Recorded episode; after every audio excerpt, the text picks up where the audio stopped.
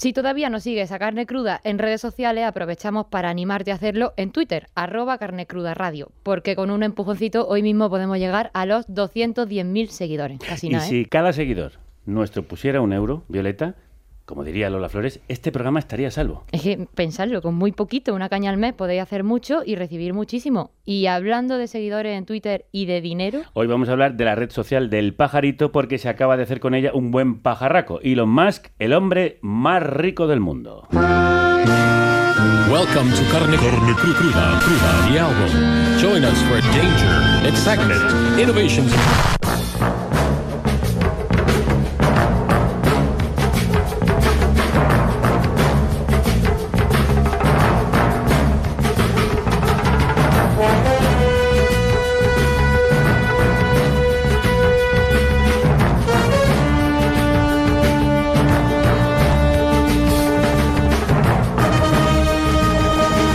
Twitter ha caído en la red de Elon Musk, un capitalista libertario con una fortuna de más de 200 mil millones de dólares que anima a votar a los republicanos en Estados Unidos y se ha hecho con la red social políticamente más influyente tras pagar 44 mil millones para proteger la libertad de expresión, según sus propias palabras. el excéntrico empresario que creó la plataforma de pago PayPal y la compañía de automóviles eléctricos Tesla es también un tuitero procaz con casi 115 millones de seguidores. Un tipo obsesivo y faltón que puso en duda la pandemia del coronavirus y ha sido adalid de las criptomonedas. Un visionario para muchos. Para otros, un multimillonario temerario y charlatán rico desde la cuna, su padre tenía una mina de esmeraldas en Zimbabue, que coquetea sin complejos con la extrema derecha estadounidense.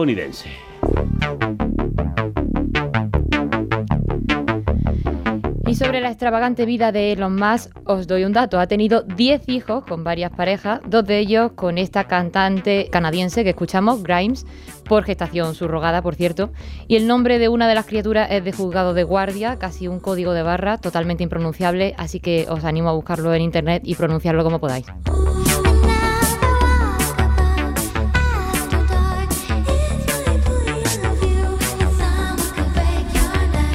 El amigo Elon se cree muy gracioso, aunque hace cosas que no tienen ni puñetera gracia. Porque Musk ha entrado en Twitter ejecutando un salvaje recorte de personal. El autoproclamado tuitero jefe ha mandado a la calle a la mitad de la plantilla, también a la mayoría de directivos de la compañía. En España se ha cargado a casi todos los empleados. 26 trabajadores recibieron el domingo un correo anunciando su despido, aunque los sindicatos ya han dicho que aquí la ley no permite estas cacicadas y debe plantear un despido colectivo conforme a la ley. Por eso hoy nos preguntamos, ¿de qué vas, Elon Musk? Y para responder a esta pregunta hemos invitado a muchos expertos y a una experta. Saludamos a Mario Escribano, periodista experto en tecnología y redactor de la sección Tecnautas del diario El Confidencial. Ya estuvo por aquí hablando de criptomonedas. Mario, crudos días. Crudos días. ¿A cuánta gente ha despedido Musk estos días y cómo lo justifica? Eh, bueno, la verdad es que no estamos teniendo ninguna confirmación especial, de, oficial de lo que está ocurriendo, pero sí que se estima, por lo que él ha compartido en algún, en algún tuit, que es en torno al 50% de la plantilla y eso supone unos 3.700 trabajadores. Sin embargo, publicaba en el Confidencial que Musk ha tenido que recoger cable porque ha pedido a algunos despedidos que vuelvan a sus puestos de trabajo. Parece que se ha equivocado en algunas de las eh, cartas de despido, sí. Eh, sí, la verdad es que nos sorprendía la noticia el domingo eh, por la noche que Bloomberg sacaba de repente que había hablado con eh, docenas de, de empleados, decían en concreto que les habían pedido que volvieran porque algunos fueron despedidos por error y otros simplemente se dieron cuenta que la empresa no podía operar si no estaban, si no estaban ellos. No solo ha dejado a cientos de empleados en la calle, también ha acabado con el teletrabajo para los que se quedan. ¿No es ir contra la tendencia que sigue el mundo laboral? Eh, sí, lo es, pero lo cierto es que conociendo a Elon Musk no sorprende tanto porque siempre ha tenido una mano muy dura en el resto de sus empresas y en Tesla ya protagonizó este año una polémica muy fuerte porque tampoco dejaba eh, teletrabajar, decía que quien quisiera teletrabajar que tenía que hacer al menos 40 horas en oficina y luego ya a partir de ahí el resto. Y ahora de hecho estamos viendo que hay incluso empleados de Twitter para cumplir los plazos que están durmiendo en la, en la propia sede, pero vamos, alguno lo ha compartido en todo celebratorio, lo cual también es peculi- peculiar. 40 en la oficina, luego ya la- el resto de 30 horas que puedas echar, pues ya sí que eres en tu casa. Claro. El, el Musk también pretendía sacar a Twitter de bolsa para evitar tener que rendir cuentas, ¿lo hará? Es algo que si no ocurre ninguna sorpresa va a ocurrir hoy mismo, la salida de Twitter de, de la bolsa. Ah. ¿Y qué, puede, qué supone eso? Pues eh, uno de sus objetivos con la compra, porque él se convirtió, antes de decir que quería comprar, se convirtió en el primer accionista, eh, decía que no podía estar al, borde del mercado, una red social eh, como Twitter. Entonces él quería sacarla de bolsa para gestionarla de forma privada, no tener que rendir cuentas eh, ante accionistas sobre determinadas cosas, tampoco tener que publicar eh, cuentas de resultados. Así que a partir de ahora, pues dejaremos de tener eh, datos concretos sobre usuarios de Twitter, beneficios, pérdidas, o al menos si, la vamos, si Elon Musk los quisiera sacar, sí, pero no estaría obligado trimestralmente como, como lo está ahora. Ahora los datos dicen que Twitter pierde 4 millones al día, al menos eso dice Elon Musk. ¿Son ciertos estos datos y por qué tiene este agujero esta red social? Pues eh, no sé si lo. Yo creo que esto lo decía más bien por todo el tema de la huida de anunciantes que lleva ocurriendo desde hace una semana. Porque, claro, no se fían de lo que pueda ocurrir, sobre todo en cuanto a la moderación de contenidos. Entonces han decidido congelar sus inversiones anunciantes muy importantes, como por ejemplo el- todo el grupo Volkswagen, General Motors. Entonces yo creo que este agujero de 4 millones se podía referir a eso. Porque también es cierto que el año pasado, por ejemplo, Twitter perdió 221 millones de dólares y eso al año no sale, eh, sale a menos de un millón de pérdidas al día, que tampoco que no es poca cosa tampoco. Y sí que en el segundo trimestre de este año perdió unos 270 millones, que eso sí que a lo mejor se quedaría más cerca de la cifra de los 4 millones, así que no sé si es que ha hecho un cálculo entre ambos, pero bueno, como ni nada de ruedas de prensa y todo es a través de Twitter, es todo lo que, lo que podemos saber. Yo tengo una pregunta que a lo mejor es de auténtica pagana en esto, pero entonces, ¿cómo vive Twitter? ¿Cómo puede llevar desde que nació perdiendo dinero? Eh, sí, excepto dos ejercicios, lo cierto es que ha estado perdiendo dinero todo este tiempo y una de las principales razones es que nunca ha tenido tantos usuarios como Facebook o, o Instagram. Entonces, eh, eso aparte, ha habido un proceso en el que un montón de cuentas se han quedado inactivas y hace poco conocíamos un estudio según el cual el 90% de los tweets venía del 10% de las cuentas y ahí la mayoría de las cuentas están completamente muertas. Eh, nadie tuitea, entonces eso para los anunciantes es menos atractivo. Así que quitando un par de ejercicios, Twitter es un auténtico agujero de perder dinero. Y para intentar acabar con ese agujero, Musk ya ha empezado a anunciar algunas medidas. Por ejemplo, que el famoso icono azul de verificación pasará a costar 8 euros. ¿Es posible que acabemos pagando por estar en Twitter? Eh, eh, sí, sí que parece que va a ocurrir ya. De hecho, los cambios iban a llegar el lunes a algunos mercados como Estados Unidos, Canadá y Australia.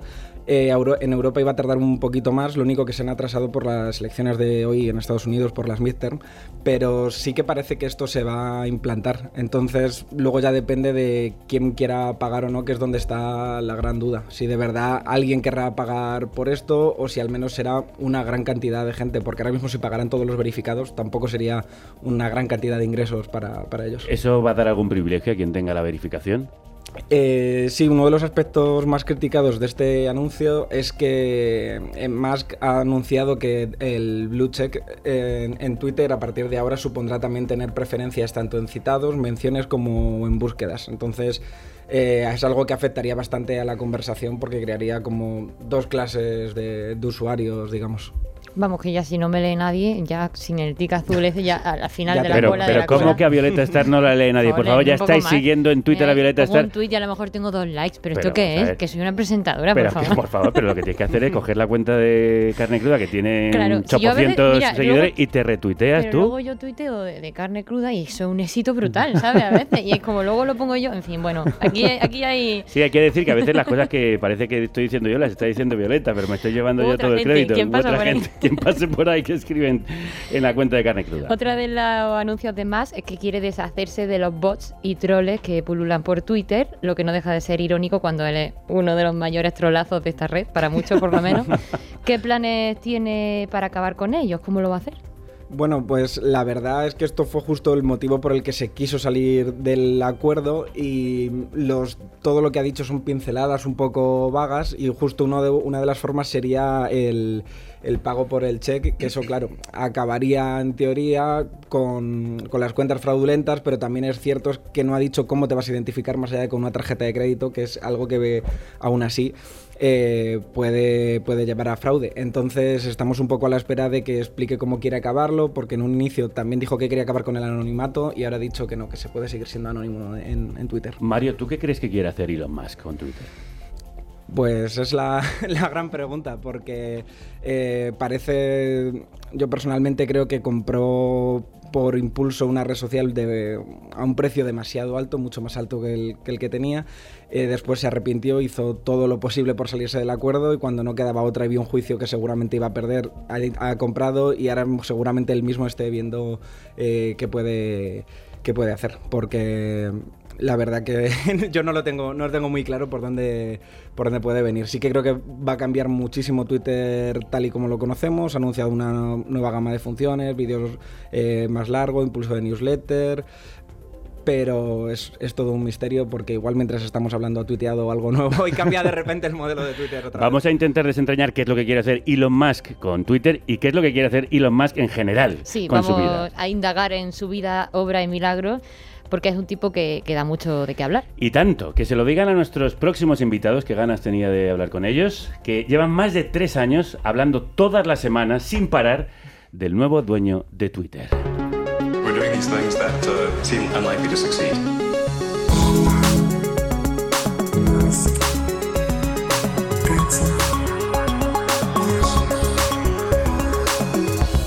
Esta es la sintonía de Elon, el podcast, un espacio radiofónico dedicado al excéntrico millonario. Y no es el único podcast que existe dedicado a Elon Musk, pero este nos ha cautivado con el título de algunos de sus más de 100 episodios, como Todo el mundo odia a Elon Musk, menos bots y más robots, o Sálvame de Musk. Elon, el podcast, no es un artefacto que se mueva solo, como los futuristas coches de Tesla. Tiene pilotos y desde 2019 lo conducen los tecnólogos Alex Barredo, arroba somospostpc en Twitter, y Matías S. Zavia, arroba Matías con dos S. Matías, Alex, crudos días, bienvenidos. Buenos días. Buenos días, muchas gracias por invitarnos. A ver, eh, Alex, ¿tanto da de sí Elon Musk para llevar más de tres años hablando de él todas las semanas? De hecho, el- la principal petición de los oyentes es que nos pasemos a formato diario, porque es increíblemente la cantidad de información. Nosotros cada vez que publicamos un episodio decimos, nos da- en lo que lo editamos y lo subimos, se ha quedado viejo porque ha contado alguna cosa nueva. ¿Por qué tiene tanto interés eh, Musk, Matías? Bueno, es un empresario con un estilo, yo creo que único, ¿no? Y también eh, ese estilo polarizador que, lleva a tanta gente a odiarlo o a amarlo. Y una persona que ha conseguido, eh, aparte de ser un visionario, ejecutar esas visiones, a veces estrujando también a sus empleados, eso hay que decirlo, eh, y a él mismo. Él eh, muchas veces ha hablado de sus jornadas inabarcables. y ha conseguido revolucionar sectores mm, pues como la industria automovilística, la industria de los lanzamientos espaciales y ahora también el Internet por satélite, ¿no? Alex, ¿quién es? ¿Cómo es Elon Musk? Pues eh, yo creo que Elon, después de ya, o sea, yo creo que Matías y yo nos podemos considerar elonólogos eh, Hombre, absolutamente. Elonólogos. porque es una persona eh, muy compleja y, y también con muchos complejos y al que muchas personas se le quedan como, digamos, en la superficie, ¿no? La primera impresión, etcétera.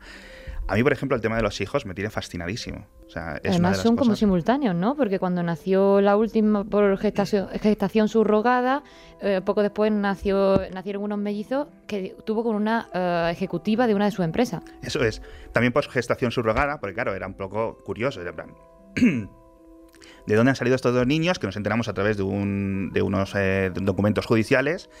Y, y se había cumplido algún tipo de normas, ya no solo legales, sino de la propia empresa, al tener hijos con una, con una empleada.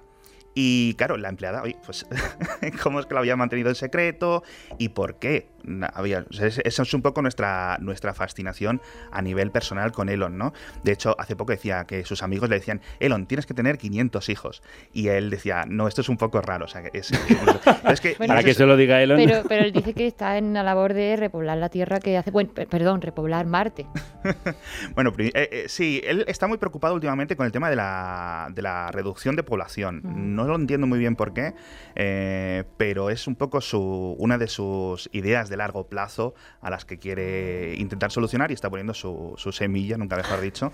Pero, Pero es, es muy extraño, porque al final, oye, es un señor de 51 años, yo soy padre, yo tengo muchas hijas, y cuando no estoy suficiente tiempo todas las semanas, me siento un poco mal. Si tienes nueve hijos, no sé con quién o cómo te puedes repartir un poco el tiempo, pero vamos, hay semanas obviamente que no, que no está muy bien en casa. Matías, ¿tú cómo definirías a Elon Musk después de analizarlo cada semana desde hace tres años? Pues es una persona eh, que sobre todo tiene como principal objetivo eh, cumplir, eh, según él mismo lo define, sus, propias, sus propios sueños o visiones de lo que va a ser la humanidad en el futuro, que es, es convertirse en una especie multiplanetaria. De ahí todo lo que supuestamente está consiguiendo con SpaceX es para financiar este nuevo cohete súper barato, reutilizable completamente, con el que quiere mandar pues, eh, humanos a, a, conquistar y establecer una colonia en Marte.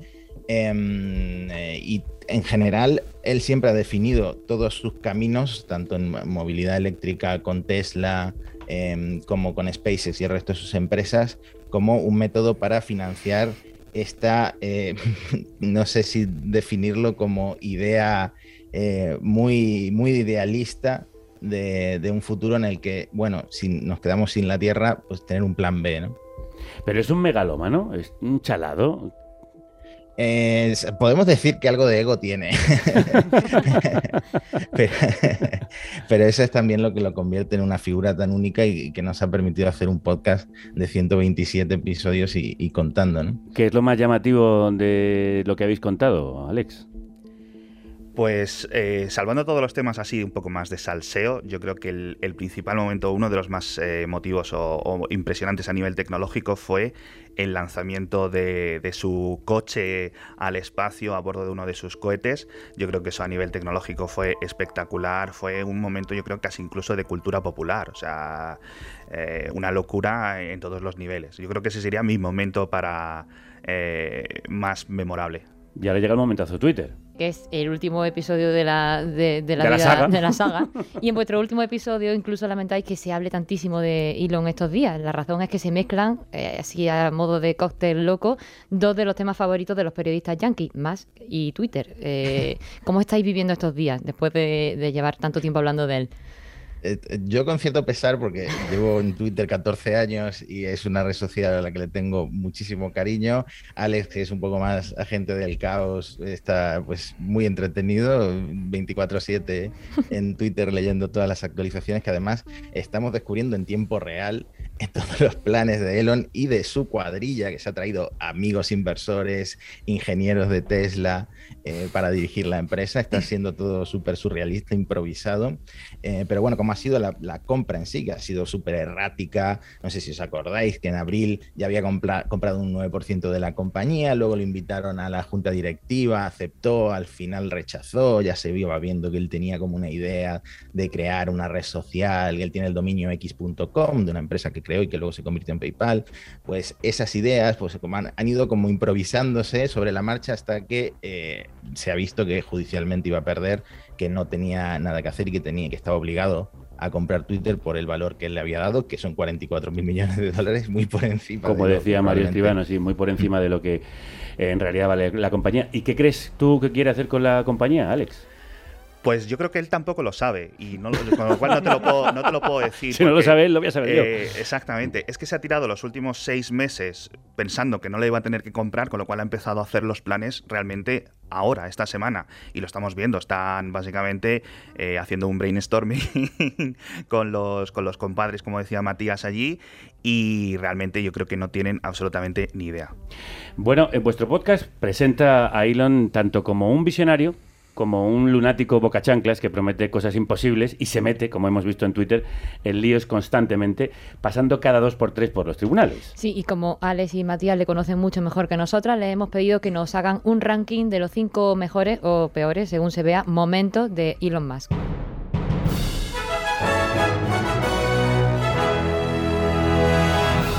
Y en el número 5 nos encontramos el día que mandó un coche al espacio en un cobete.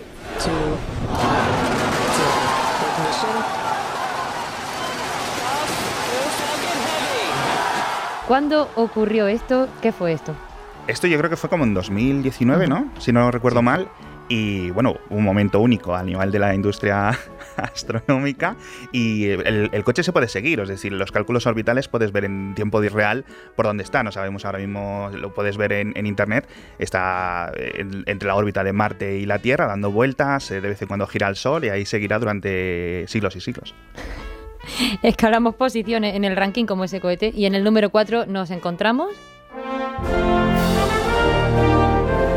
El mini submarino para rescatar a los niños de Tailandia y el escándalo del pedo gay. New information has come to light in this defamation trial, and there's been some quirky exchanges between Vernon Unsworth's attorney and Elon Musk. ¿Qué es esto de la polémica del pedo gay, Matías? Bueno, yo creo que es uno de los episodios más turbios de los últimos años de Elon y fue el tema del rescate de estos 12 niños de la cueva de Tailandia, que todos recordaréis, era un equipo de fútbol local, se inundó la cueva, se quedaron atrapados, entonces estuvieron unos días eh, muchos rescatistas, autoridades intentando rescatarlos y Elon propuso, eh, porque Elon siempre se mete cuando hay alguna crisis global, eh, sí, también quiere solucionar la guerra de Ucrania, por cierto. Exactamente. Pues eh, con sus ingenieros, tanto de Tesla como de SpaceX, diseñaron un submarino de metal con el que pretendían sacar a los niños por el agua. Eh, al final las autoridades descartaron esto, pero entre tanto, eh, uno de los expertos la, que estaban presentes en la cueva dijo que Elon lo único que buscaba era publicidad y Elon lo acabó llamando pedogay, pedófilo básicamente. Luego hubo un juicio por difamación que sorprendentemente ganó, ganó Elon con el argumento de que pedo gay es un insulto común en Sudáfrica. Eh, hay muchos argumentos con lo que Eso nadie lo vio venir. nadie vio venir tampoco el top 3 de los mejores o peores momentos de Elon Musk. En el número 3, number 3, las tuneladoras de Boring Company. Is it boring driving down here with all of this? Oh my, there's a traffic. Sí, porque oh, Elon Musk también tiene una empresa que horada túneles. Cuéntanos esto, Alex. Esto es, eh, surge a través de una obsesión que él tenía con el tráfico de Los Ángeles, que es donde él vive o vivía principalmente, y dice, ¿qué pasaría si compro una tuneladora de segunda mano y me hago un túnel, digamos que vaya pues desde debajo de mi empresa hasta el aeropuerto donde tengo el jet privado? Y dicho y hecho, se compró una tuneladora, bueno, no, una tuneladora eh, tradicional como los túneles que podemos usar todos, sino una tuneladora realmente de alcantarillado. Es decir, los coches pasan relativamente justitos, pero yo creo que es lo que voy a encontrar en ese momento. Y empezó a hacer experimentos, empezó a tener sus licencias y poco a poco ha ido creando eh, algunos kilómetros de tunelado. El más exitoso ahora mismo está en un centro de convención en Las Vegas, yendo de diferentes edificios a diferentes edificios. Lo quieren expandir pero claro, la idea suya original era, oye, que los coches vayan solos, que haya una especie de sistema de transporte muy eh, futurista, etcétera, y al final lo que ha tenido que hacer es contratar a gente para que vaya conduciendo sus propios coches, con lo cual el límite realmente de personas por hora que puedes transportar es ridículo y nos hemos encontrado que cuando ese centro de convenciones hay muchas visitas, que lo además lo quieres para que estos túneles muevan rápido a la gente, crean atascos en los túneles que no habría esos atascos si fueran en autobús o fueran por las cintas andadoras estas que hay en todos los aeropuertos o cualquier invento muchísimo, muchísimo más barato. Es un poco un invento casi más rentable que Twitter. Eh, es que escuchando lo que cuentan Alex y Matías, es pierno doy una. Sí, de hecho yo otra pregunta pagana mía, por cómo gana dinero. Pues eh, Tesla ahora mismo es, una máquina de imprimir dinero. O sea, Tesla eh, con el lanzamiento del Model 3 en 2017-2018 lo pasó muy mal financieramente, pero es, eh, es increíble la cantidad de, dinero que están generando ahora mismo. Vamos al número 2, ¿no? Venga, vamos, vamos a seguir con el ranking de los amigos de Elon, el podcast. En el número 2, number 2, los mellizos secretos, la hija Exa Dark Sidral Musk y el niño de nombre impronunciable. I mean, it's just X, the letter X, um, and then e Escuchamos al propio Musk intentando explicar cómo se llama su hijo. Hijo guion jeroglífico. Y jeroglífico. Sí, y jeroglífico. Matías, ¿vosotros sabéis pronunciarlo y, qué significa? El tema es que Elon y Grimes, eh, que es la madre del niño, lo pronuncian de forma diferente. O sea que yo creo que es un poco a elección de cada uno. XAEA12, Musk sería el nombre del niño. Eh, tiene una explicación, X es la letra esta a la que le tiene tanto cariño Elon, AE sería pues, una forma de escribir AI, inteligencia artificial, un tema que les obsesiona tanto a Elon como a Grimes, y A12 era un avión de combate que es el favorito, por lo visto, tanto de Elon eh, como de Grimes. Elon ha tenido 10 hijos, creo que lo hemos, los hemos mencionado antes. Em, es cierto que el primero murió de muerte súbita, luego tuvo con su primera mujer eh, dos gemelos y trillizos, y eh, con su segunda esposa, que también es su tercera esposa, no tuvo hijos. Luego con Grimes, que estuvo en una relación, iban y venían, pues tuvo a X, y después nos enteramos, esto fue muy curioso, porque estaban entrevistando a Grimes, no sé si en la Met Gala, no me acuerdo exactamente dónde, creo que Variety, y empieza a llorar un bebé la habitación de arriba. Y entonces Grimes tiene que admitirle al eh, reportero que sí, que había tenido una hija con Elon, secreta de la que nadie sabía nada, por eh, vientre de alquiler, ¿no? por gestación subrogada.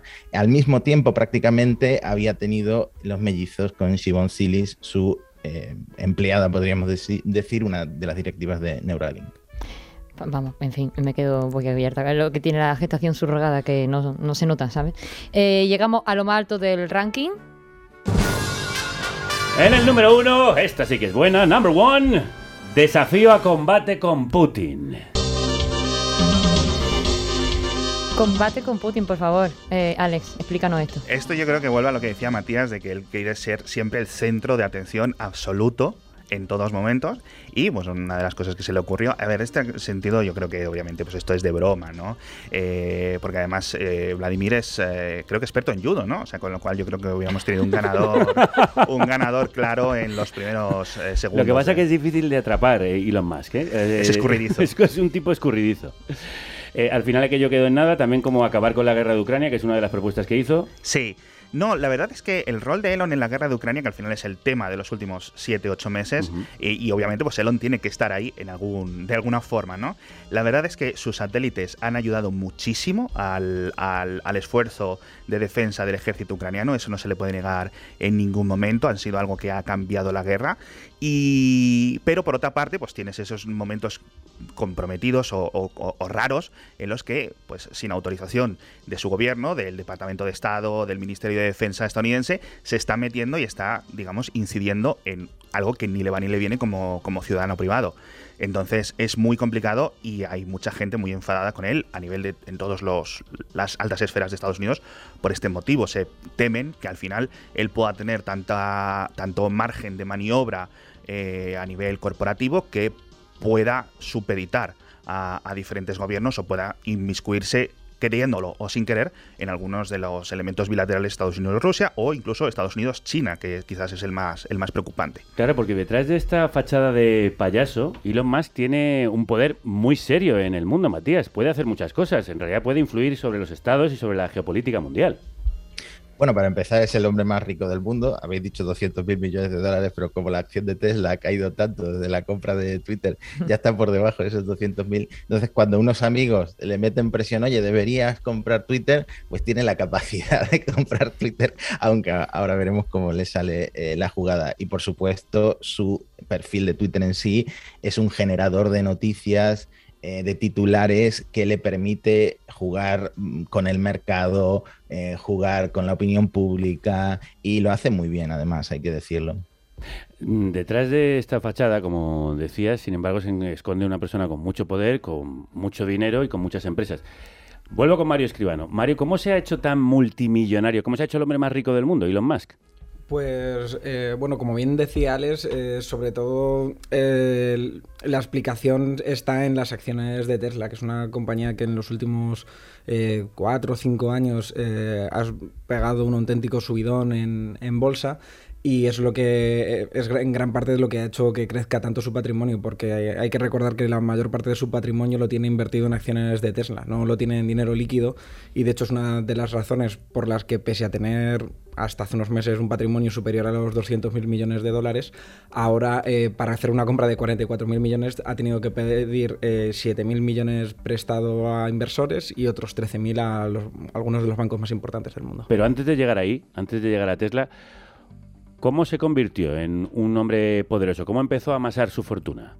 Pues lo hizo, eh, bueno, él fue uno de los fundadores de PayPal y fue cuando empezó a desarrollar eh, su faceta como empresario y después eh, con, tanto con Tesla como con SpaceX y de hecho eh, con SpaceX estuvo a punto de caer en quiebra porque llevaban un par de lanzamientos y solo tenían dinero para el tercero y fue con el tercero con el que consiguió ser exitoso y lo que les llevó también a tener, a tener éxito. Pero eso es cierto que es un niño rico, un rico de cuna.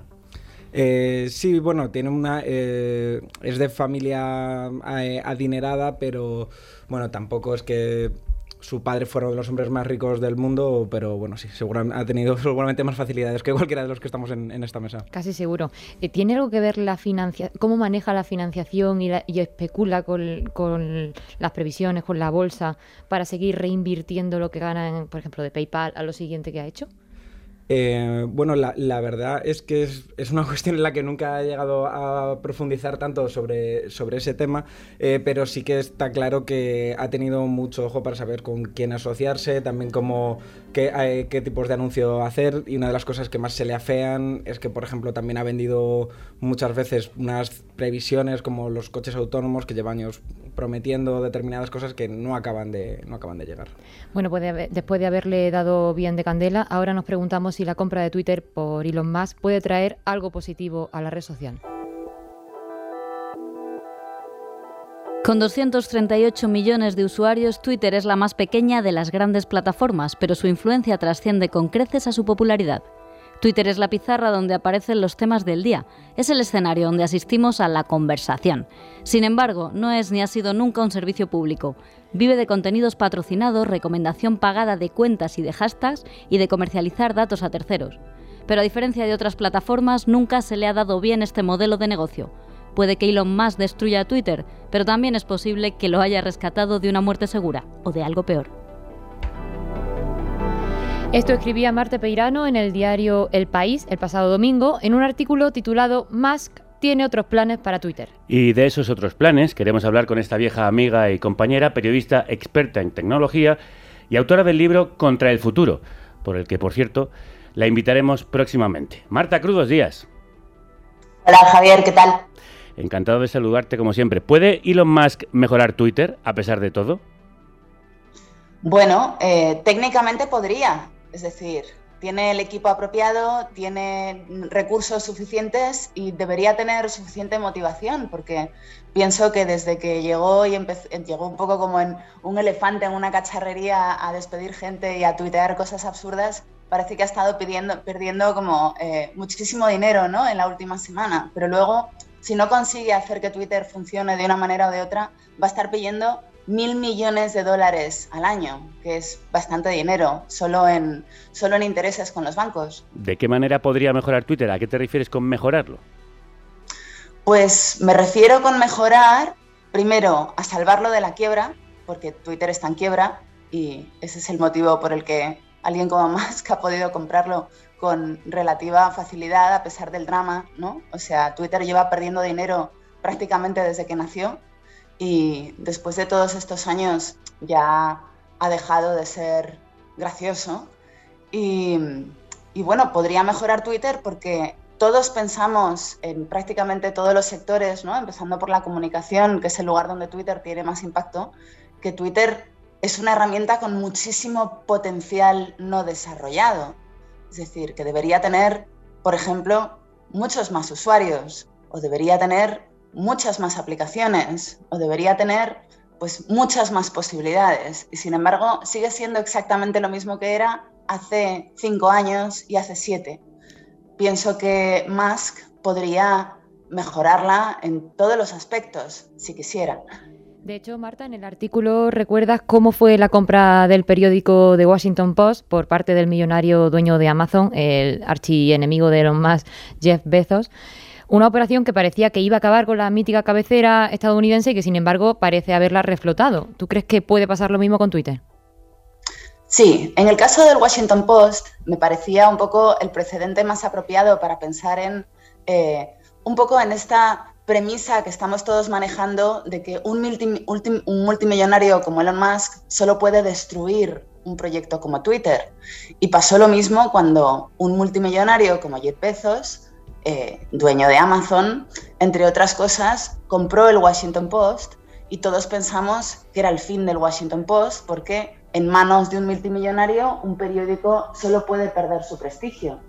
Y la paradoja es que no solamente lo salvó, sino que le eh, inyectó todos los recursos necesarios para transportarlo al siglo XXI, eh, donde el Washington Post todavía no había puesto el pie porque su estrategia digital era básicamente lamentable.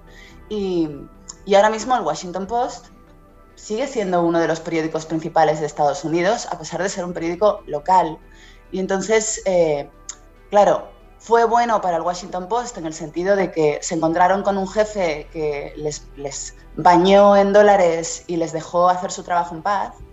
Pero claro, la vuelta de hoja de esa premisa es que Jeff Bezos tenía otros planes para el Post. Es decir, que el Washington Post le sirve siendo el mejor periódico que puede ser porque es el piso piloto de otro proyecto que tiene que se llama ARC, que es un eh, CMS, un gestor de contenidos, que ahora mismo utilizan pues, la mayor parte de los principales periódicos en el mundo. Aquí lo que cabe preguntarse es, ¿para qué quiere Jeff Bezos gestionar los contenidos de la mayor parte de los periódicos grandes del mundo? Esa es la pregunta que te hago. Quizás su plan es crear la mega aplicación X, que es una de sus obsesiones. Bueno, lo que sabemos es que lo ha dicho. Ha dicho que quiere crear la mega aplicación X. Es una de sus eh, preocupaciones en la vida, aunque conociendo un poco al personaje es posible que le pareciera gracioso lo del x.org o x.com y haya intentado encajar cualquier cosa que le haya venido eh, por el camino en ese, en ese container, ¿no? Pero, pero Twitter tiene, la, eh, tiene el potencial de convertirse en el sistema operativo de un gran proyecto es decir, una plataforma pues como es Android o como es eh, el sistema operativo del iPhone, en el sentido de que son plataformas que contienen aplicaciones y proyectos de desarrolladores fuera de la empresa, ¿no? que se han convertido un poco pues eso, en grandes contenedores de posibilidades, pero para una red más circunscrita a la red que está montando el propio Elon Musk con Starlink. Starlink ha dejado de ser un proyecto específico de satélites, de, nanosatélites que ofrecen conectividad en espacios donde no la hay, como por ejemplo en grandes sectores del Midwest en Estados Unidos, y ha empezado a hacer alianzas desde hace un año con operadoras en todo el mundo para cubrir esos espacios vacíos, pero también para formar una malla mucho más grande, ¿no? Entonces, claro, lo que yo me preguntaba es si Elon Musk quisiera hacer algo verdaderamente potente con Twitter, ¿cuáles serían las posibilidades que le ofrece el resto de su imperio? ¿no? Pensando que Jeff Bezos ha integrado el Washington Post no como producto, sino como parte ¿no? integral de su imperio de Jeff Bezos, ¿no? de Amazon Web Services, de Amazon, etcétera, etcétera, que se dedica básicamente a las infraestructuras. En este caso, ¿cómo encajaría un proyecto como Twitter convirtiéndose en esa aplicación X que, él mismo ha mencionado varias veces, cómo encaja en el resto de su imperio, porque todos los elementos de su imperio, desde Tesla hasta The Boring Company, su empresa de tuneladoras, eh, forman una unidad, es decir, digamos que se, se, interrelacionan unas con otras. ¿no? Entonces, ¿cuál sería el papel de Twitter en este caso? Y a mí me parece claramente que tiene el potencial de ser un sistema operativo para una red formada por su malla de, nanosatélites. Marta, más allá del papel de Twitter en ese imperio de Elon Musk, tú señalas que con la compra de Twitter más se hace con el control absoluto sobre uno de los espacios más importantes de la comunicación política contemporánea. Y ya sabemos de qué pie coge a Elon. ¿Puede Elon Musk, como él dice, ser un guardián de la libertad de expresión? Bueno, Elon siempre se ha manifestado como apolítico, entre comillas, es decir, su política era un poco oscilante. Ni de izquierda ni de derecha, Marta. Yo no quiero pagar impuestos, pero en realidad, no sé, me gusta la música folk, pero, pero lo que acaba de manifestar en las últimas horas es que efectivamente eh, va a pedir el voto para el Partido Republicano. Entonces, eh, aquí lo interesante va a ser si Twitter acaba formando parte de esa red de, eh, bueno, pues de alternativas eh, redes sociales para gente de la ultraderecha que surgieron cuando Trump fue echado de Twitter y del resto de las grandes plataformas, ¿no? Pues cosas como Getter, como, eh, como Parler, que acaba de comprar, no, que ha dicho que va a comprar su amigo Kanye West. es decir, vamos a ver ahora en las midterms cómo, cómo juegan, qué papel juegan estas plataformas y si Twitter va a convertirse en el principal nodo de, esas, de esa red de plataformas de ultraderecha, que también podría ser. Todo podría ser. Sí, todo podría ser, incluso que Trump regresase a la red social que acaba de comprar el señor Musk. Marta Peirano, te esperamos para hablar aquí de tu libro. Hasta la próxima. Un abrazo, compañera. Un, un abrazo, Javier.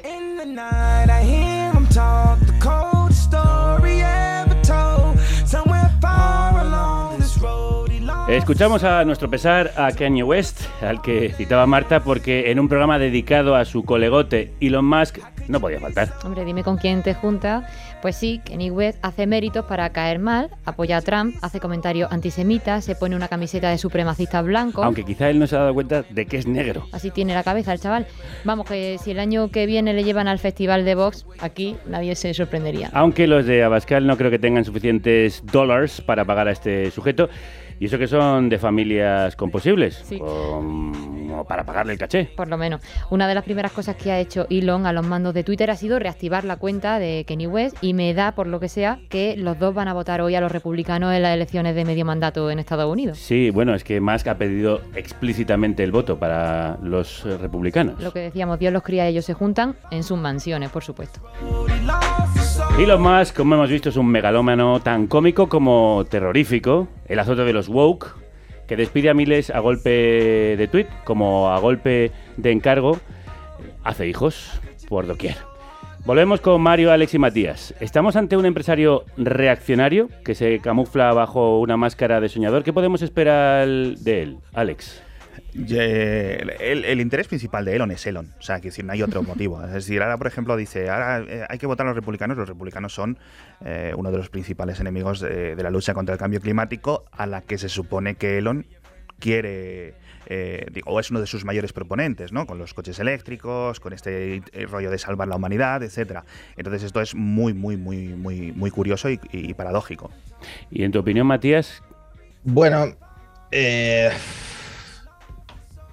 es que Elon, eh, para empezar, eh, Elon es una persona con síndrome de Asperger. Eh, yo creo que está muy enfocado en sus empresas, creo que está muy enfocado en sus objetivos y si se dispersa, pues es para es porque se, tiene un capricho, como puede ser eh, dominar Twitter, que era su red social favorita. No hay que olvidar que era su red social favorita y que ha comprado su juguete en el que se sentía cómodo. Entonces, eh, no, no, no, sé si, si lo, lo, veo con esa maldad, aunque ahora esté eh, intentando influir políticamente en Estados Unidos, ¿no? Mario, ¿tú crees que es un peligro para la democracia alguien como Elon Musk? Eh, yo estoy también más o menos de acuerdo con lo que han comentado y yo no creo que sea tampoco el típico perfil de extrema derecha o reaccionario, sino que también sabe jugar muy bien con sus posiciones, porque él, por ejemplo, tiene buenas relaciones con China, Rusia y eso a la alt-right no le gusta, pero ahora está haciendo todo lo posible por enfrentarse pues a la izquierda estadounidense, para confrontar con ellos, voy a traer de vuelta a, Trump, eh, se va a acabar la censura, que es todo lo que se estaba criticando allí. Entonces yo creo que, el, como ha dicho, su propio, el principal interés de Elon es Elon y él juega con eso, con los actores políticos que hay, pues para seguir manteniendo ahí un perfil y generar apoyos de un tipo u otro. Creo que no hay una figura que defina mejor nuestro tiempo que Elon Musk, el personaje postmoderno por antonomasia, al que también conocen Alex Barredo y Matías Zavia, autores de Elon, el podcast, que ya estáis tardando en ir a escucharlo. Mario Escribano también escribe en torno a este multimillonario, es redactor de la sección Tecnautas del diario El Confidencial. Muchísimas gracias a los tres. Encantado. A vosotros, un placer. A vosotros. Y algo que nunca podrá comprar Elon Musk es esta República Independiente de la Radio. Qué bonito. qué bonito te ha quedado eso. Y no podrá hacerlo porque os tenemos a todos vosotros y vosotras. Todos nuestros episodios en directo y en diferido en, en la aplicación de carne cruda. Bájatela y sube el volumen. Bueno, bueno, bueno, bueno, bueno. Y de un emprendedor sin complejos que recibe muchísima financiación a pesar de que muchos lo ven como un impostor. A un ejército de mujeres que mueven y sostienen el mundo y que sin embargo se ven a sí mismas como impostoras. Juntas, juntas, juntas, juntas, juntas, Emprendemos. juntas emprendemos. ¡Juntas emprendemos! Mujeres rompiendo el imaginario colectivo de lo que significa emprender. Una sección hecha a sí misma. Sí, señora, retomamos la sección de Juntas Emprendemos, donde desgranamos iniciativas de emprendimiento femenino que buscan hacer economía con nombre propio, todo lo contrario de lo que acabamos de ver. Tal cual. Y el nombre propio que hace esta sección es Soraya González Guerrero. Bienvenida de nuevo. Eh, ¿Cómo bienvenida, muchas gracias. días. Todos los días. Pues nada, ha sido un placer volver a compartir barco con vosotras y con vosotros. En este programa os vamos a hablar de una de las barreras que comparten las mujeres emprendedoras una y otra vez en la escuela Juana Millán, el síndrome de la impostora. Vale, para que lo entienda Elon Musk, ¿en qué consiste? Pues mira, hemos hecho un llamamiento en las redes para conocer experiencias de, de emprendedoras que han sentido o les han hecho sentir impostoras.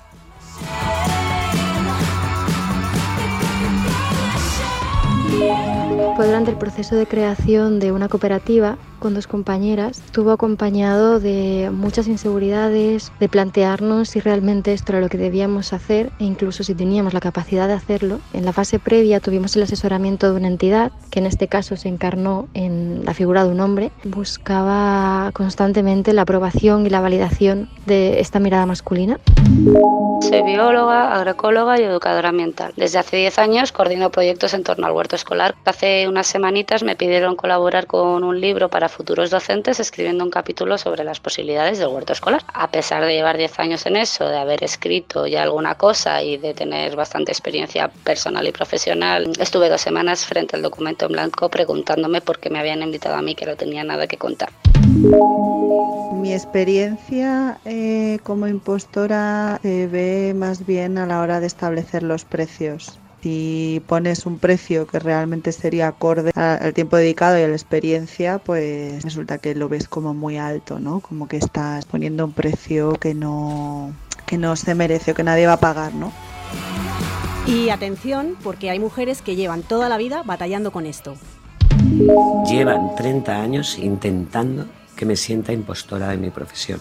Soy oficial de primera de fontanería, calefacción y técnica proyectista de energía solar térmica. Una entre mis 100.000 anécdotas estúpidas es en una obra donde estoy con mi ayudante y con un arquitecto. El arquitecto le hace las preguntas al ayudante, yo respondo, en ningún momento me mira. Así que decido ponerme en su espalda y eso obliga que se dé la vuelta para poderme escuchar. A partir de ahí me vio.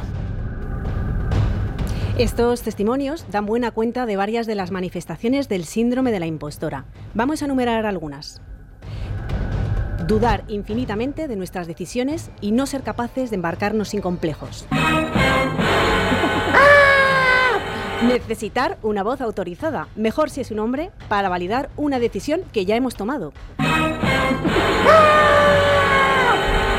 Restarle importancia a lo que hacemos, llegar incluso a hablar en diminutivo de nuestros proyectos.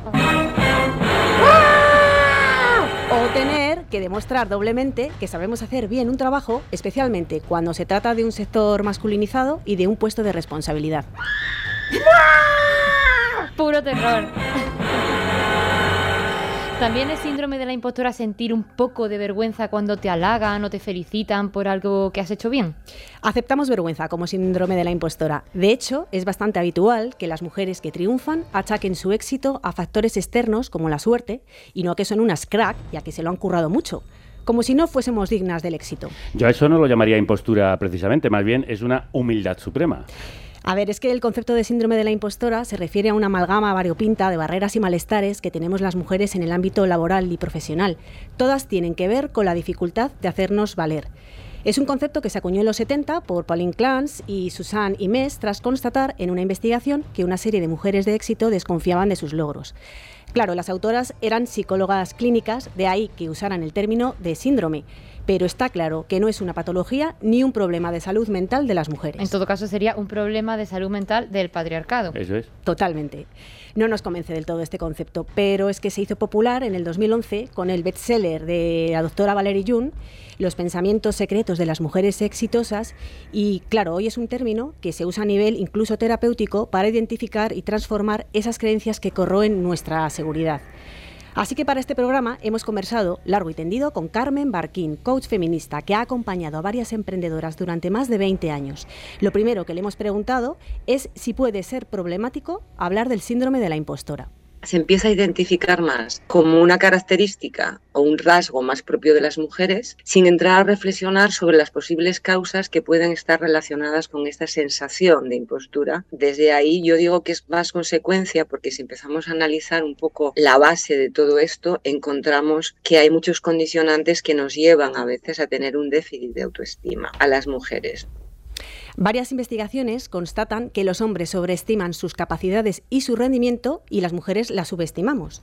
¿Por qué en el colegio las chicas creen que no han estudiado lo suficiente y en cambio los chicos piensan que el examen era muy difícil?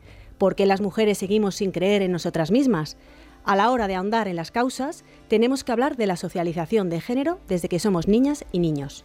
Donde a veces inconscientemente a las niñas tendemos a sobreprotegerlas para que no asuman determinados retos o riesgos por ejemplo, en la práctica de deportes mismamente, ¿no? Por temor a que se vayan a dañar. Y a los niños eh, se les suele estimular a todo lo contrario, incluso hasta tal punto a que no midan el riesgo, ¿no? Nos estimulan desde una temprana, eh, desde una edad temprana a sentirnos muy seguras en ese mundo emocional, a mediar para que todo el mundo esté bien, a tener muy en cuenta las necesidades de los otros y en lo que no se nos estimula también es en el derecho al propio autocuidado, a escuchar también cuáles son nuestros propios deseos y a sentirnos legitimadas con el derecho de luchar por ellos. También nos han contado en la escuela que hay una dificultad a la hora de poner precios justos a lo que hacemos. Pero esto es una consecuencia de la infravaloración de los trabajos feminizados. Trabajos que, como hemos contado muchísimas veces en esta casa y en este espacio, suelen estar relacionados con el cuidado de la vida. Efectivamente, es la misma piedra en el camino una y otra vez. En la escuela eh, acabamos de organizar justo este 27 de octubre un encuentro entre emprendedoras y personal técnico de orientación laboral en Málaga y precisamente una de las conclusiones que salían era que se minimiza e infantiliza las iniciativas empresariales lideradas por mujeres. En cambio, en el mundo de las startups hay un montón de hombres emprendedores que fracasan una y otra vez y que además promueven negocios que no aportan nada de bienestar social. y, y su fracaso además se entiende como, como valentía y coraje. No deberíamos pensar todo y todas que aquí los verdaderos impostores son ellos. Pues has dado en el clavo, Violeta porque, pero vamos, me temo que eso les resbala bastante. Aunque, ojo, que tampoco pasa nada por fracasar, ¿no? Porque es un proceso lógico y cuando asumimos riesgos, pues podemos fracasar. Pero claro, no queremos ni esa hiperresponsabilidad paralizante del síndrome de la impostora, pero tampoco esa irresponsabilidad temeraria de esos verdaderos impostores de los que habéis hablado. Claro, y es que además ocurre que la autoestima de las mujeres se construye desde fuera, ¿no? Sí, y depende de que otros validen lo que hacemos. Así que os podéis imaginar cómo nos afecta que nos critiquen y sobre todo fracasar. Carmen lo llama hipersensibilidad a la crítica. Tendemos a una autoexigencia enorme y creemos que tenemos que tener todo bajo control porque si no hacemos las cosas perfectas no vamos a lograr nuestros objetivos. Y esto genera una sobrecarga que se añade a la que ya de por sí traemos por defecto las mujeres. Así que acabamos trabajando más con estrés y ansiedad, pero no cobramos más. De hecho, cobramos menos. Y para colmo, pensamos que es una incapacidad nuestra, que no sabemos nosotras gestionar el tiempo. Así es.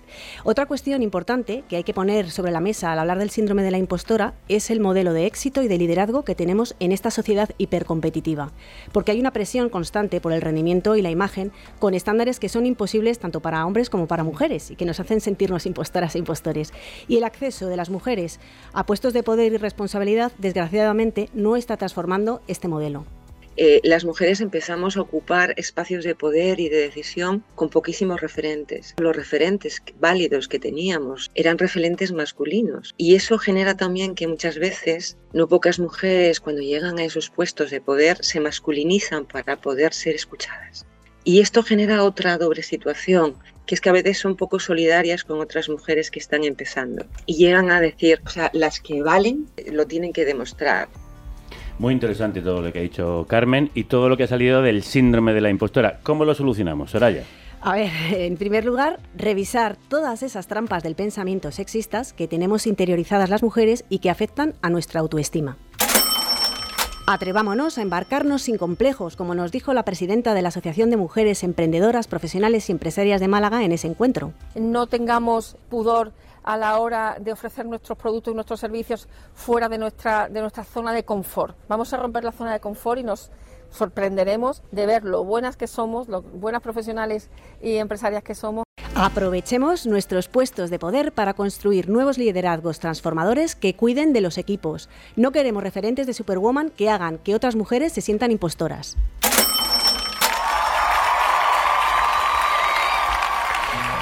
Y pongamos precios justos a los productos y servicios que ofrecemos sin regatearle a la vida.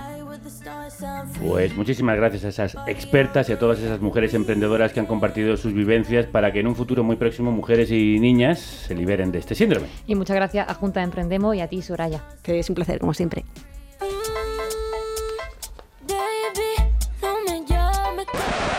No, no, oye, llámanos, por favor. Sí, que estamos deseando ir de lado a lado.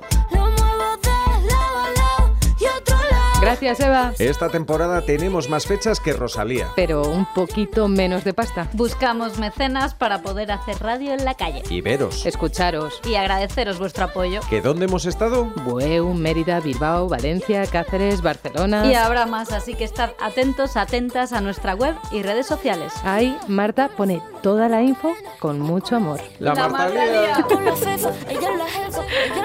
Seguidnos. Hoy no trabaja, está morena. Fuck la fama, fuck la faena. La noche es larga, la noche está buena. Mambo violento. Y ya sabéis que este jueves nos vemos en Valencia, en el Festival Internacional de Mediometrajes La Cabina, con un programa sobre la cara B de la Ruta del Bacalao. Deben de saberlo porque se han agotado la entrada. Sí, señores y señoras, gracias otra vez por acompañarnos con tanto calor y tanta emoción. Hay notición. Al finalizar el programa se proyectará en primicia gratis en la misma sala el primer capítulo de la serie La Ruta. Ya sabéis, gente, llevad barrita energética. Sí, eso es lo que tomaban en la ruta, sí. Exactamente eso. Mira, y ahí viene otra, hasta arriba de energía, y que más de una vez me ha dicho que se siente impostora. Cosas de Antía. Hola, Violeta. Hola, ¿qué Eh, tal? Qué bien que has vuelto, ¿no? De copresentadora. Estupendo, qué genial, ¿no? ¿A mí no me saludas o qué? Eh, no, sí, sí. Vamos, vale. es que nos quiero saludar a los dos, porque ya sabéis que me quiero quedar con el programa. Bueno, bueno, eh, a poco a poco vas ganando tu espacio. Sí, y bueno, la verdad es que eh, con este afán de ganarme, de quedarme con el programa, eh, me he hecho un correo electrónico ya, directamente. ¿Cuál ¿Cómo es? es? Sí, eh, antiacruda.gmail.com. Eh, Creo que no es así, ¿es? Antiacarnecruda No, no, arroba no, gmail. lo he cambiado. Ah, Antiacruda. cambiado. Me da más punching, Ah, ¿sabes? más, antiacruda, muy bien. gmail.com, po- porque ahí veo que cuadra estupendo, Sí, sí, ¿sabes? Entonces, eh, nada, po- por ahora, mientras no tenga el programa, pues lo voy a abrir para... ¿Para pues, qué? Pues yo qué sé, pues si alguien quiere decir, oye, Antía, habla de esto. Sí. O Ah. Antía, eh, consultorio de Antía de ruegos y preguntas. O por ejemplo. Antía eres la mejor del mundo, te amo, te quiero, quiero hacerte productora de cosas de Antía y además te quiero pasar un bizón de 300 euros. Pues por supuesto, bizón Claro. recibidos, todo lo que queráis. Antiacruda arroba gmail.com. Fantástico. ¿Y pueden mandar algo más? Fotopollas no. Ah, no. Ah, no. Ahí mm, he vetado. Porque hay un límite. No, hay un límite porque la genitalidad, si se quiere mandar, Sí. coño, más atrevido, Ah, más novedoso. fotocoño. Fotocoño. Fotocoño, sí. Fotopolla, por favor. Está muy pasado Muy de moda, eso. muy, Eso es muy 90, ¿no? muy prepandemia, Muy ¿sabes? prepandemia. No. Está en Bueno. 2010. Quería preguntaros, esto, A ver, ahora que tengo este espacio, quería Sí. preguntaros, ¿cómo estáis? bien. Mm. Yo cada vez que vienes, bien. Un poco asustado de que me quites el programa, pero bien. Sí, pero en general bien. ¿Estáis Yo bien? creo que bien, Sí. sí. ¿Por? ¿Por qué? Me podéis preguntar a mí. Así, ¿qué tal, es- Ah. ¿qué tal estás tú, Antía? ¿Cómo- ¿Tú qué tal estás? estás? Bueno, pues mira, eh, justamente hoy no, no voy a responder con un, con un simple bien. Voy a, voy a contestar de verdad. Voy a contestar con precisión quirúrgica, extirpando cada sentimiento, desollando cada rincón de mi alma, purgando cada arista de mi corazón, hasta que quede seca y curada como una pata de jamón que cuelga en el Museo del Jamón y que luego acaba en el bocadillo de un euro de unas manos de un turista. ¿Aún queréis escuchar la respuesta? Eh, sí. ¿Podéis soportar la Eh, verdad? ¿Sí? No digáis que no os lo advertí, vosotras lo habéis querido.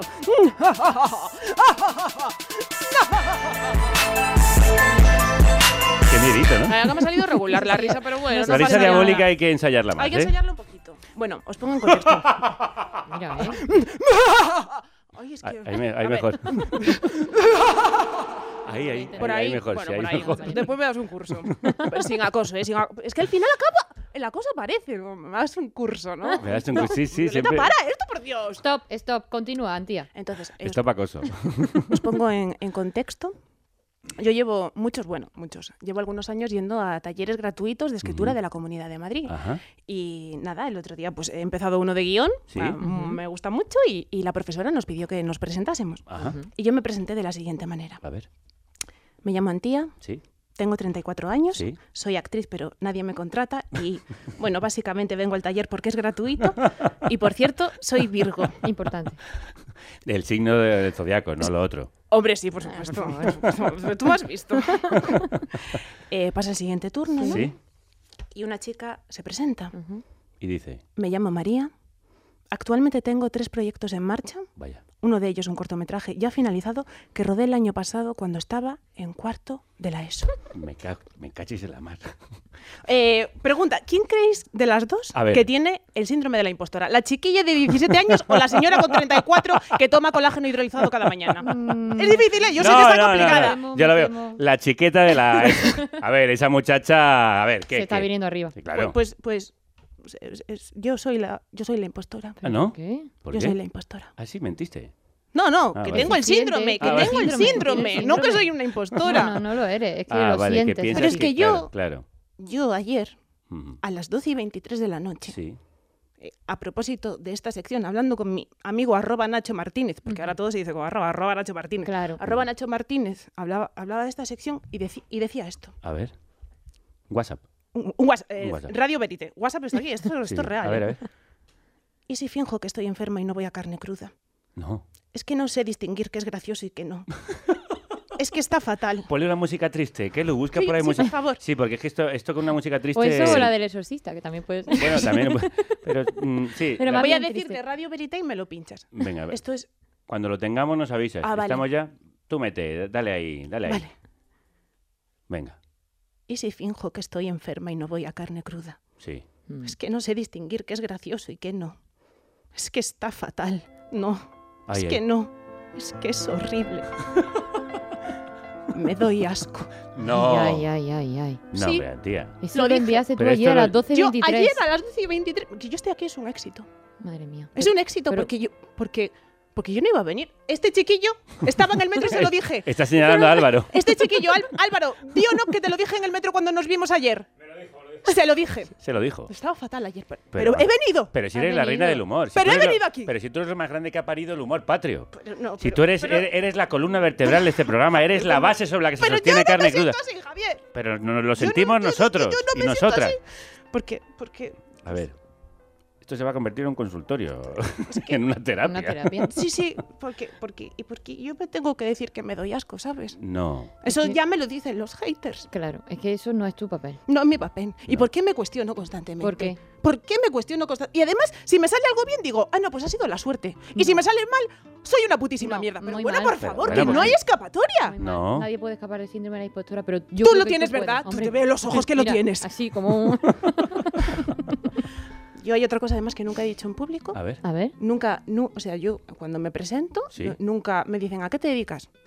Nu- nunca me dedico a la comedia. Me dedico al humor, jamás. ¿No? Ah, ¿no? ¿Qué dices? A repartir influencer. Influencer. Bueno, Bueno, eso es un venirse arriba, ¿eh? Sí, bueno, Eso sí, es un pero, venirse pero- arriba un pero poco, ya ¿eh? saben que está intrínseco que no lo soy. Entonces Ya. el fracaso ya está le quitas intrínseco, ¿no? el ¿sabes? peso así con la broma. Bueno. Claro. Entonces, bueno, he decidido ¿Mm? que se acabó. Se acabó. No. ¿El qué se acabó? No, no, voy se a salir del armario de Eso la es, comedia. eso es. Y lo voy a hacer aquí delante Muy bien. de toda España o de estos tres, me da igual. y si tú eres como yo, y sea cual sea tu armario, deja de torturarte a ti misma. Dejemos de ser impostoras y empecemos a ser falsantes. Fake it until you make it. Total, nos van a criticar igual. Levántate conmigo y Me levanto, joder. ¡Soy la hostia! ¡Soy la hostia! ¡Soy la hostia! ¡Soy la hostia! ¡Soy Beyoncé! ¡Soy Beyoncé, joder! ¡Soy Antía! ¡Tengo 34 años y soy cómica! ¡Y es una gran cómica! Se abrazan, se funden en un abrazo esas dos cómicas, las dos Beyoncés de carne cruda, genias del humor, figuras emblemáticas de la radiodifusión mundial. Bebe, por favor, bebe, porque A después la de... chocita del oro me voy. A la chocita Directa. del oro. Oye, esto sienta bien, ¿eh? ¿Verdad? Voy a ¿A que ha sido catártico? todas las mañanas. Ah, mira, mira. Oh, estamos Oye. súper Joder, unidas. ahora Echamos a estoy Javier y, que, y nos Venga, quedamos pa' nosotras. Bueno, pues yo ya me voy yendo, hala. Que lo paséis bien. Vamos, ya tenemos los microondas, ¡Vamos! joder. Me pongo Ponte aquí, ponte aquí, ponte aquí. Venga, venga, venga. Adiós, adiós. Hasta luego, venga. A más ver. ¡Hala! Otro entero que nos cargamos. Bueno, pues eh, aquí nos quedamos tú y yo con nuestro síndrome. Nos queda, esto podemos estar horas y horas tratándonoslo Sí, aquí. Estos micros, ya ves tú, si esto es podcast. Esto es podcast. Puedes grabar todo lo que quieras. Pues venga, para adelante. ¿Qué decimos ahora? Ea, pues que la radio os acompañe. Judy was boring. Hello. Then Judy discovered ChumbaCasino.com. It's my little escape. Now Judy's the life of the party. Oh, baby, Mama's bringing home the bacon. Whoa, take it easy, Judy. The Chumba life is for everybody. So go to ChumbaCasino.com and play over 100 casino style games. Join today and play for free for your chance to redeem some serious prizes. ChumbaCasino.com. No purchase necessary. Void where prohibited by law. 18 plus terms and conditions apply. See website for details.